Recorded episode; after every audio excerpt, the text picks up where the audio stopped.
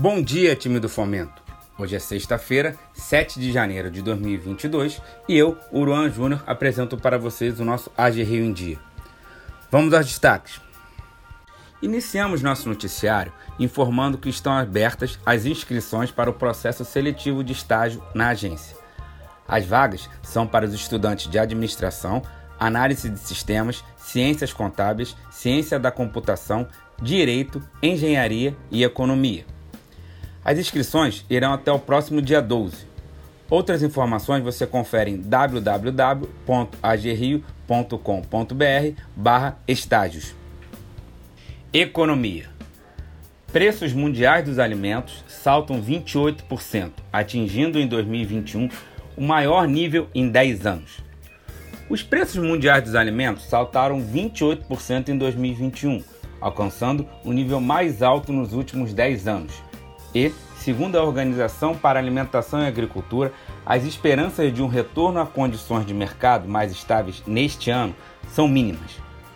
O índice de preços dos alimentos da organização teve média de 125,7 pontos em 2021, a maior desde 2011, quando atingiu 131,9 pontos.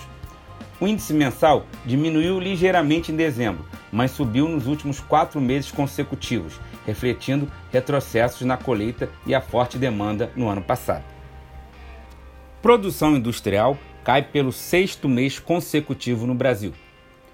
Abalada pelo aumento de custos e pelas restrições no mercado consumidor, a produção industrial brasileira recuou 0,2% em novembro de 2021, na comparação com outubro essa é a sexta queda consecutiva do indicador, apontou o IBGE.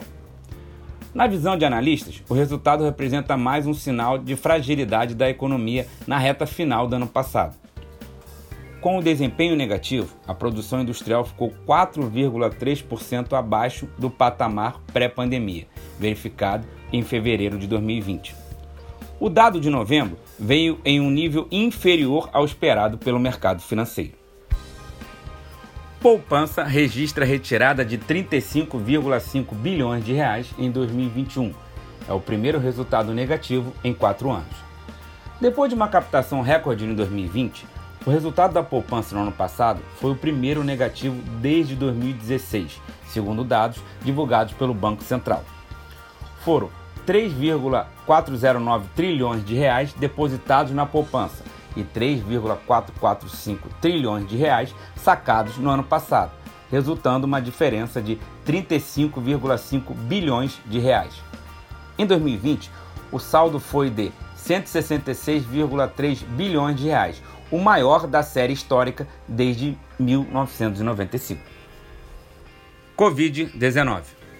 Secretaria de Saúde abrirá seis novos centros de testagem para a Covid-19.